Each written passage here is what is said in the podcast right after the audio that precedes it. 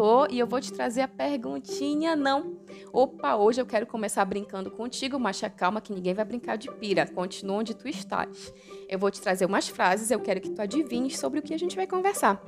De repente tu pode ter ouvido algo como: "Ei, mano, tu não era assim não, tu melhorasse". Ou quem sabe: "Ei, tu não era assim não, tu piorasse". Ou uma versão resumida: "Ei, mana, tu mudasse, viu?". É, vamos falar sobre mudanças. A perguntinha é a seguinte: como tu lidas com as mudanças? Quem estiver na rede agora vai ficar em pé e preocupado, não é isso? Mas não te preocupa, vamos entender um pouquinho a mudança. Mudança que envolve conceitos plurais, diversidade, várias formas de enxergar.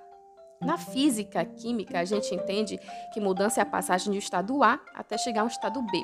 Vou trazer para ti um exemplo da minha família. Minha avó Ana, lá em Santarém, bairro da Prainha, faz um munguzá, um mingau bem gostoso. Quando ele está no fogo, ele está bem líquido, vai para a geladeira, dá uma engrossada, e ele esfria, vai engrossando um pouquinho.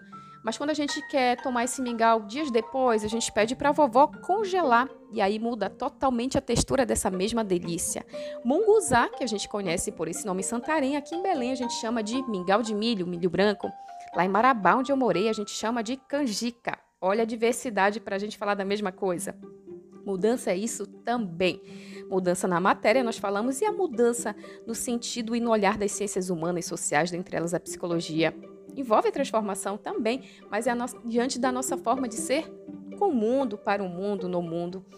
Estudiosas como a Papalha Feldman estudam o desenvolvimento humano e elas definem, inclusive, estágios de mudança e desenvolvimento desde que a gente nasce. Imagina, a gente é um bebê precisando de cuidado e totalmente dependente. A gente vai crescendo, vai desenvolvendo, andando, aprendendo mudando.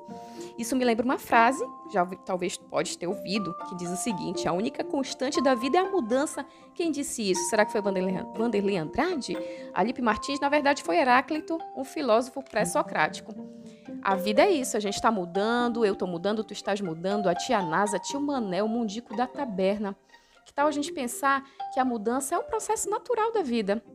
Inclusive, na ciência psicológica, a gente estuda as dificuldades que nós enfrentamos quando nos vemos diante de transformações. Pandemia que o diga, né não? Pandemia trouxe transformações grandiosas para a vida de todos nós. Estamos vivendo e entendendo ainda esse processo. Um passo importante é isso: reconhecer que é natural e saudável mudar. Anota o bizu no caderninho. Respeita e acolhe as tuas versões e as mudanças pelas quais tu vens passando no decorrer da vida. Inclusive, a tua dificuldade para mudar vai no teu ritmo, vai no teu tempo. Se precisar, dá uma paradinha. Anota o biso 2, faz esse exercício para ti, mas não esquece de quem está do teu lado, que também está vivendo mudanças, transformações e dificuldades. Tu gostaste da reflexão? Manda uma mensagem para a gente no WhatsApp, no e-mail, fala comigo lá no Instagram, tô lá, arroba Juliana B. Galvão. Não esquece de continuar te cuidando, máscara, higienizando as mãos, não te aglomerarás. Boa quinta pra gente!